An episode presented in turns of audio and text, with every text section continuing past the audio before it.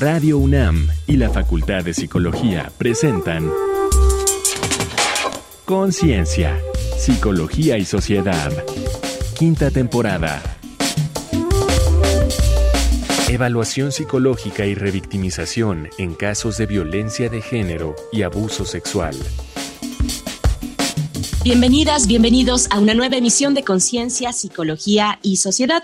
Estamos en nuestra quinta temporada en este que es un logro y también un compromiso por parte de la Facultad de Psicología y de esta radiodifusora universitaria. Yo soy Berenice Camacho y tengo el gran gusto de compartir con una diversidad de voces en este espacio y en esta ocasión con la doctora Tania Rocha aquí en la conducción de Conciencia, Psicología y Sociedad. Querida Tania, ¿cómo estás en esta ocasión? Te saludo con mucho gusto.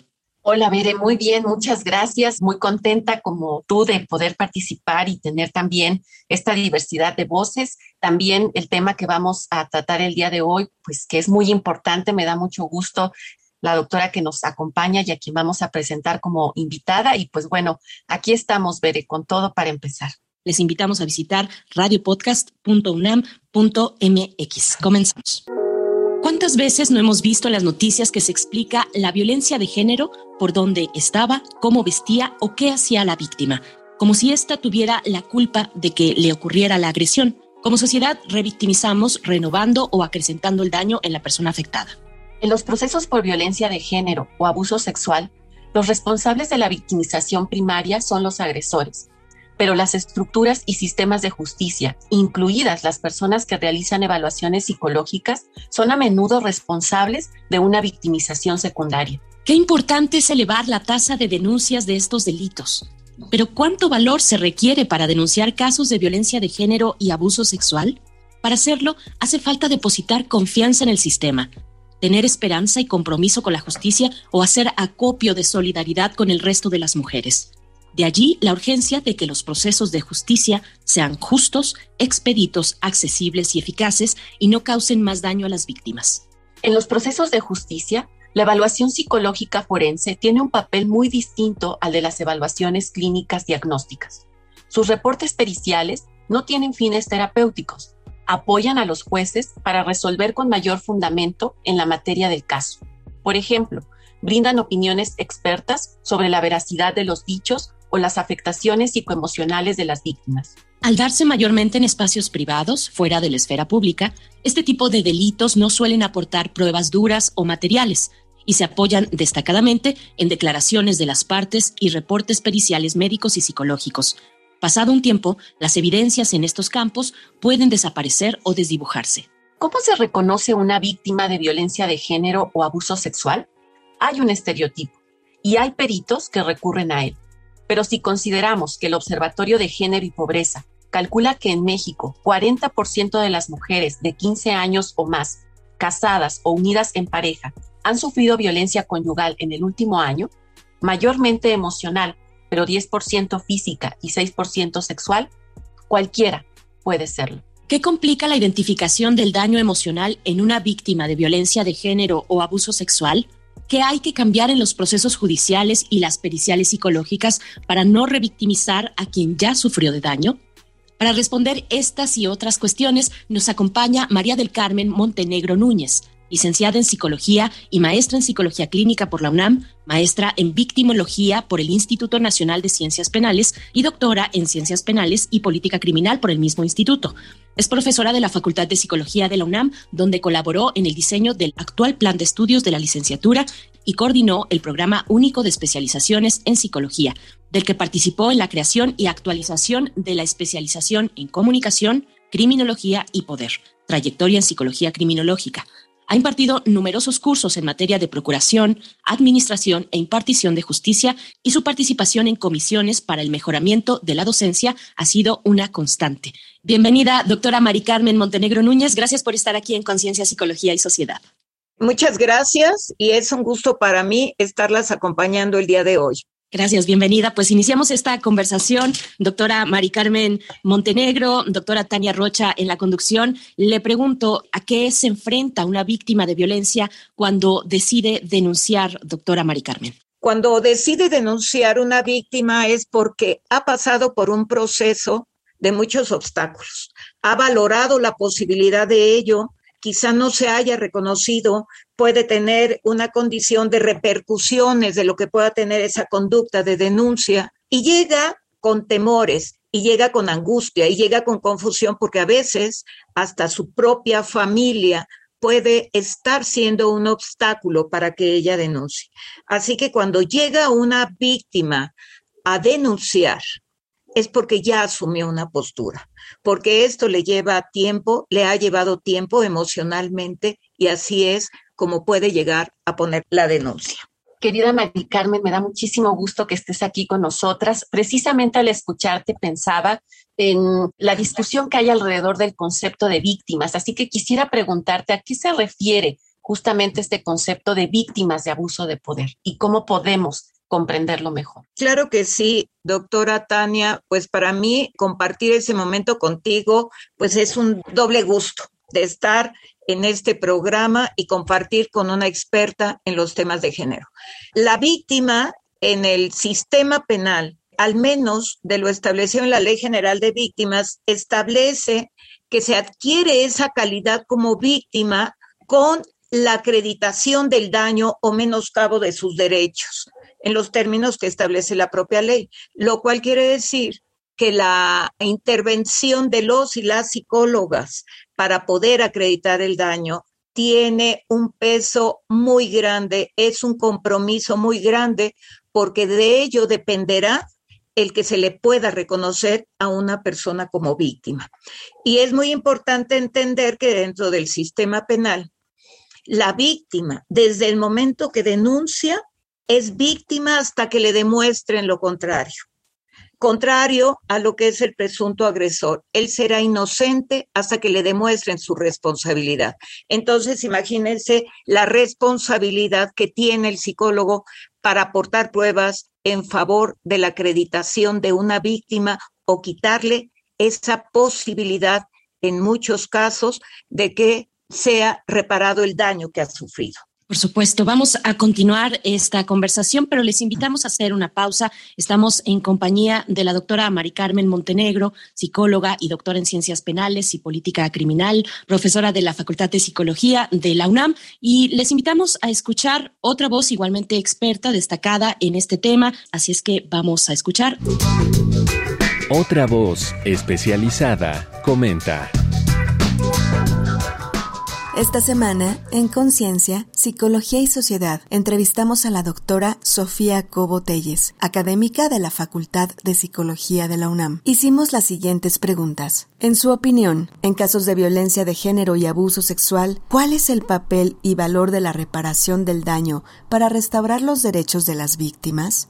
considera que, en los hechos, los cambios que se han dado en el ámbito forense responden a las necesidades de las víctimas? La víctima del delito, según la Constitución y la Ley General de Víctimas, tiene derecho a una reparación integral, es decir, las víctimas tienen derecho a ser reparadas de manera oportuna, plena, diferenciada, transformadora, integral y efectiva por el daño que ha sufrido como consecuencia de la comisión del delito o cualquier hecho victimizante. Por lo tanto, de acuerdo a estas disposiciones, la reparación del daño comprende medidas de restitución, de rehabilitación, de compensación, de satisfacción y la garantía de no repetición. La reparación del el daño no siempre es la misma, es decir, debe de adaptarse a la victimización específica. En casos de violencia de género y delitos sexuales cobran especial interés, es decir, debe considerarse el impacto diferenciado de este tipo de violencia de género y también de violencia sexual. Por lo tanto, hay que delimitar medidas en un plan de reparación que incluya siempre una perspectiva de género. En estos casos, a restablecer el status quo, es decir, el estado en que se encontraba antes del hecho victimizante,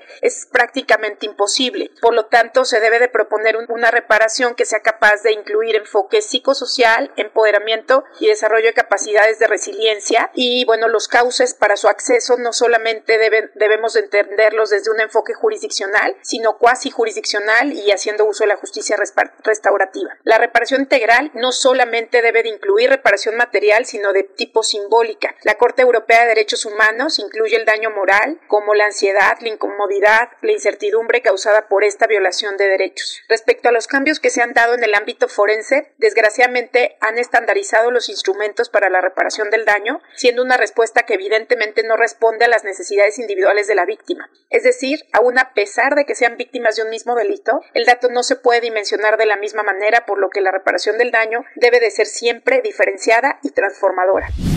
Para Conciencia, Psicología y Sociedad, Alejandra Mireles. Estamos de vuelta en Conciencia, Psicología y Sociedad conversando acerca de la evaluación psicológica y revictimización en casos de violencia de género y abuso sexual. Le pregunto cuál es el daño emocional que más frecuentemente se presenta en las víctimas de este tipo de delito y de violencia. Sí, con mucho gusto. Lo único que no podemos establecer quizá sea la frecuencia de los estados emocionales que presentan las víctimas.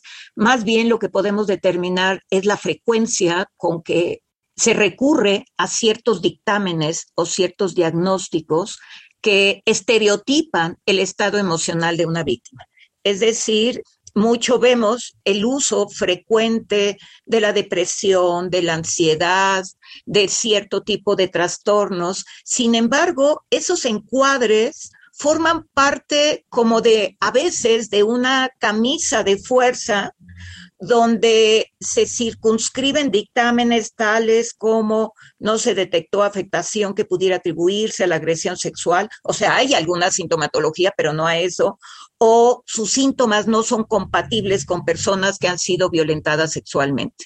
Entonces, quizá nos falta por conocer los cuadros verdaderos, los estados emocionales que presentan las víctimas. Aquí lo único que podemos ver es la frecuencia de categorías usadas para acotar a una víctima o para no acreditar a una víctima. Justo por esto que comentas, Mari Carmen, me haces pensar en cómo solemos darle más importancia a aquello que se hace evidente a los ojos, ¿no? Como la violencia física, por ejemplo, y me haces pensar cuáles son los obstáculos que consideras precisamente influyen en que sea difícil identificar este daño emocional del que estás hablando. Hay una burocratización institucional que probablemente por la sobresaturación de las personas que acuden se vuelve como algo muy mecánico, tan mecánico que no obstante que en la Ley General de Víctimas establece como un principio rector, entre otros, la atención a el ponderar la dignidad humana, tenemos el enfoque diferencial y especializado. Eso está determinado en la Ley General de Víctimas. Sin embargo, lo que tenemos en las instituciones es una mirada única de una víctima, de una persona atrapada en su sufrimiento y no se reconocen otro tipo de emociones como el enojo, la frustración, la irritabilidad, esa, esa parte no está, porque dicen que no es compatible con alguien que ha sido violentada físicamente. Por un lado están baterías, ¿no? Que pareciera ser que entre más pruebas se apliquen, pues tiene mayor sustento la pericial. Y justo es todo lo contrario. ¿Para qué quiero saber yo de los rasgos si no importa los rasgos que tenga para reconocer que ha sido violentada? No se recoge realmente el estatus de la víctima, su sufrimiento, y sí hemos recogido que los abogados aconsejan a las víctimas que el día que vayan a evaluarse vayan llorosas, sin arreglos, sin maquillaje, porque de otra manera no serán escuchadas. Le pregunto si existe la posibilidad de revictimizar a una persona a través de la evaluación psicológica forense, a una persona que denuncia que ha sido víctima de violencia de género o abuso sexual. Lo que establece el abuso de poder los lineamientos de las víctimas de abuso de poder implica toda la afectación que puede tener una persona que ha sido violentada también dentro de estos procesos. Es decir, cuando a una persona que es víctima de violencia le dicen su dictamen sale como no favorable, ¿qué quiere decir no favorable? Que encuentran salud mental, no necesariamente que no fue violentada, que no encuentran no reconocen los recursos resilientes. A veces para la institución el que sigan estudiando, trabajando, implica que quién sabe si pasó eso. Es decir, una violencia o un daño emocional, pues dependerá el tiempo que tengan, el momento que está denunciando, porque al final de cuentas la salud mental tiene muchas caras y es dinámica. Entonces, imagínense circunscribir a un punto de que solamente así se expresa, por ejemplo, un abuso sexual de un niño,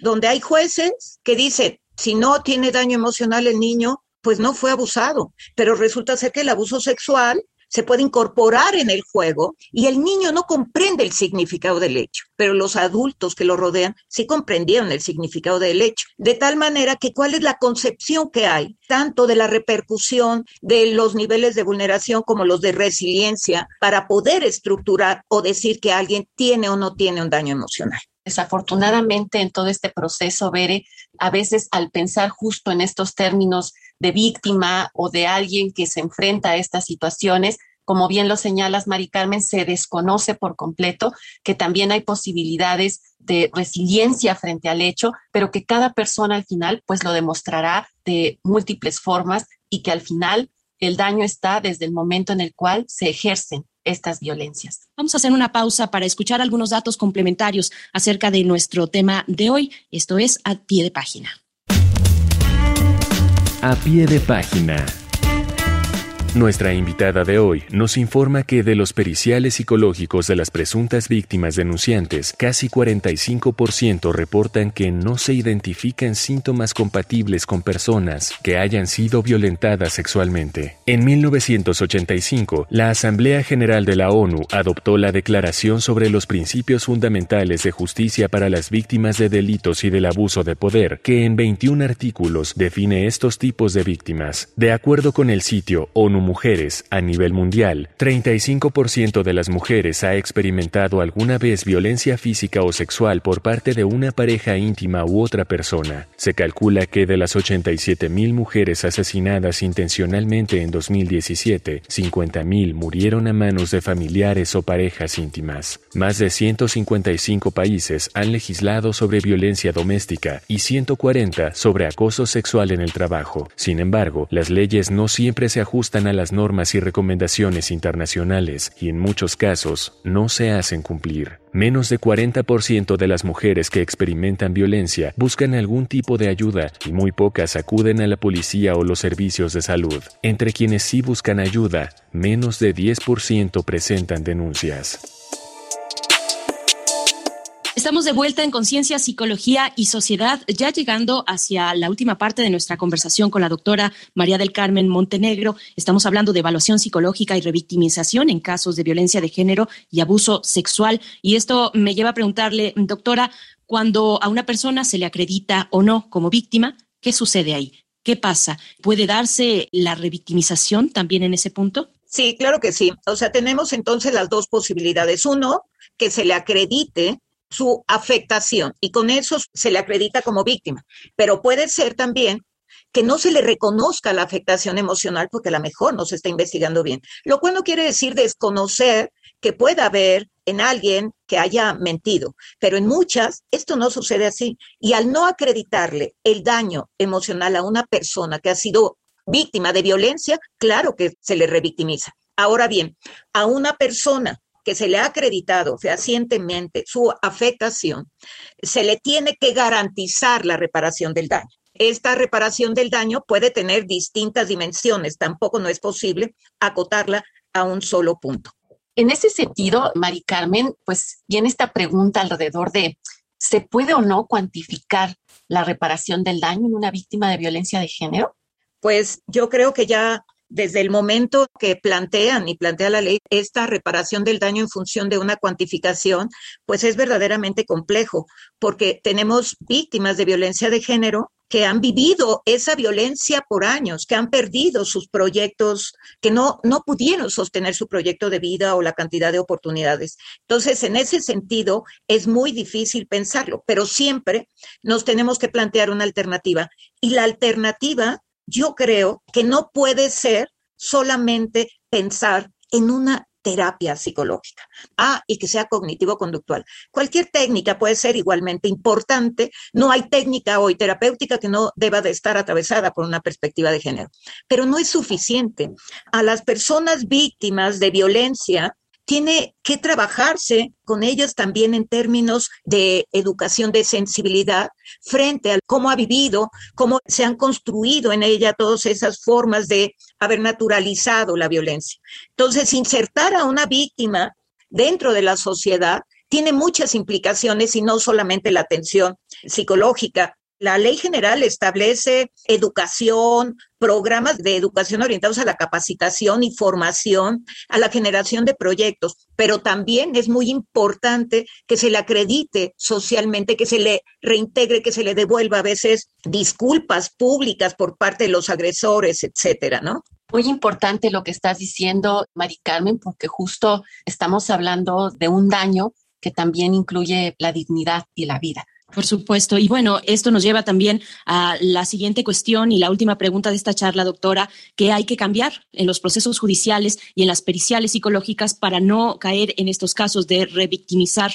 a quien ya de por sí sufrió un daño. Sí, muchas gracias. Yo creo que lo que hay que cambiar es replantear esos procesos de evaluación tradicional que surgieron hace muchos años, pero que todavía no están permeados del todo con la perspectiva de género con la perspectiva de niños, niñas y adolescentes. O sea, sí creo que en esa ideología garantista aún falta mucho por reconocer. Entonces, el conocimiento de los derechos humanos y sobre todo la desburocratización de las instituciones, para lo cual puede y mucho contribuir una institución educativa como la UNAM, llevar las propuestas, insertarse en la agenda nacional para replantear todos estos procesos de evaluación, todas estas miradas, que pues sin la menor duda yo me he preguntado muchas veces por qué trabajos como los de la doctora Tania Rocha no han permeado en las instituciones. No solamente es cuidar un lenguaje, ¿no? Que hoy lo cuidan más, pero tampoco están muy convencidos pues de ellos, como podemos ver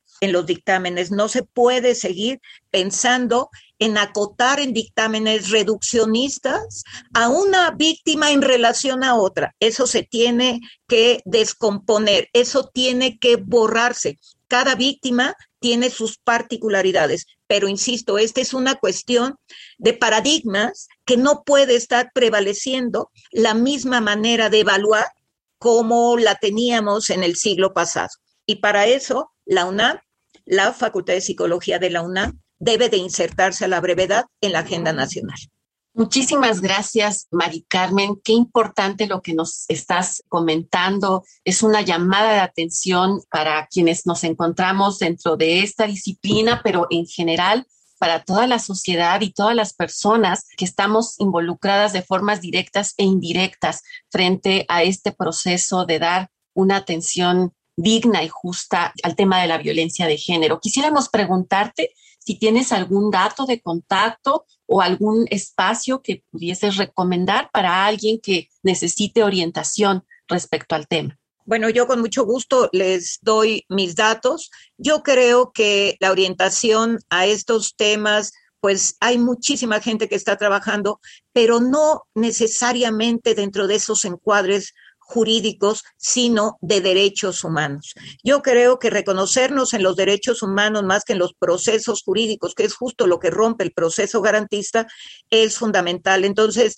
aquí tenemos la Facultad de Psicología y dentro de esto, como bien dijo la doctora Tania Rocha, pues nos implica a todos los psicólogos, incluso de distintas áreas, cuestiones educativas, cuestiones sociales, de todo tipo estamos implicados y es ahí donde tenemos que trabajar en conjunto. Entonces, pues la orientación está en la Facultad de Psicología y yo digo, recurran mucho más a las instancias, a las instituciones que están con total apego o que promueven más bien los derechos humanos, que es ahí donde nos debemos de insertar, incluyendo la salud mental, que es muy importante y que vemos en los albergues muy abandonado esto, no hay seguimientos a muchas mujeres violentadas porque dicen, están locas, no les toman las denuncias. Entonces, creo que es muy amplio, no hay, digo, uno puede orientar, pero creo que sería muy vanidoso. En la Facultad de Psicología hay mucha gente que podría replantear, que podría orientar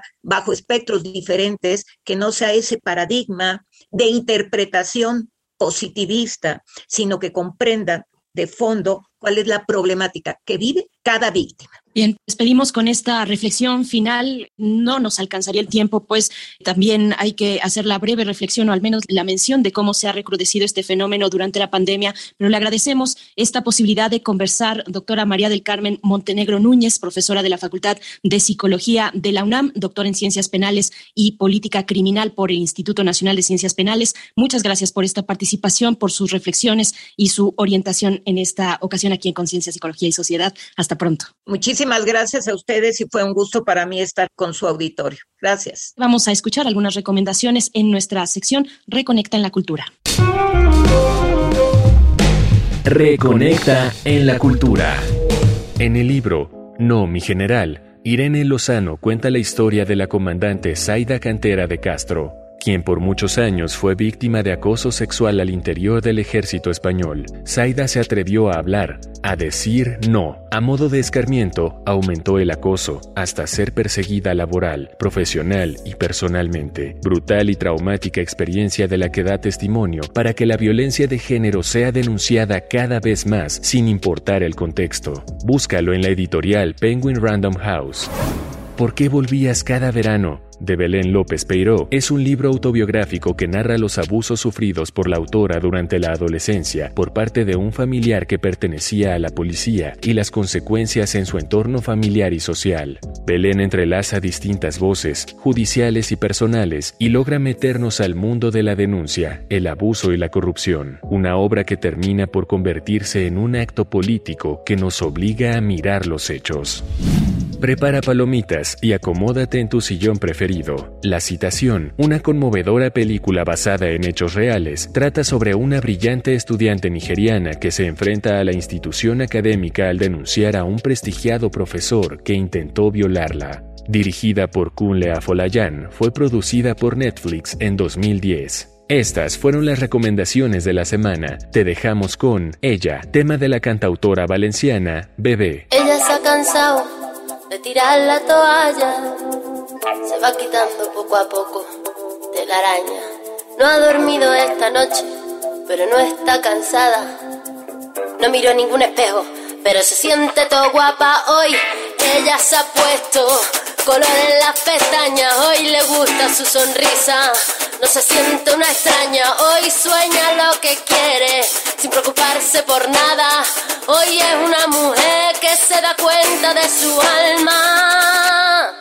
Estamos a punto de despedirnos en esta emisión que hemos tenido el gusto de conversar con la doctora María del Carmen Montenegro. Escuchamos tus reflexiones finales, querida Tania. Muchas gracias, Bere, y de nueva cuenta, gracias también a Mari Carmen. Y si las personas que nos están escuchando se encuentran en alguna situación de violencia o en algún proceso de revictimización, es importante que busquemos otro apoyo, que busquemos ayuda para tratar de detener estos procesos de injusticia y de más violencia. Con esto nos despedimos. Yo soy Berenice Camacho. Hasta pronto. Conciencia, psicología y sociedad una producción de Radio UNAM y la Facultad de Psicología de la UNAM.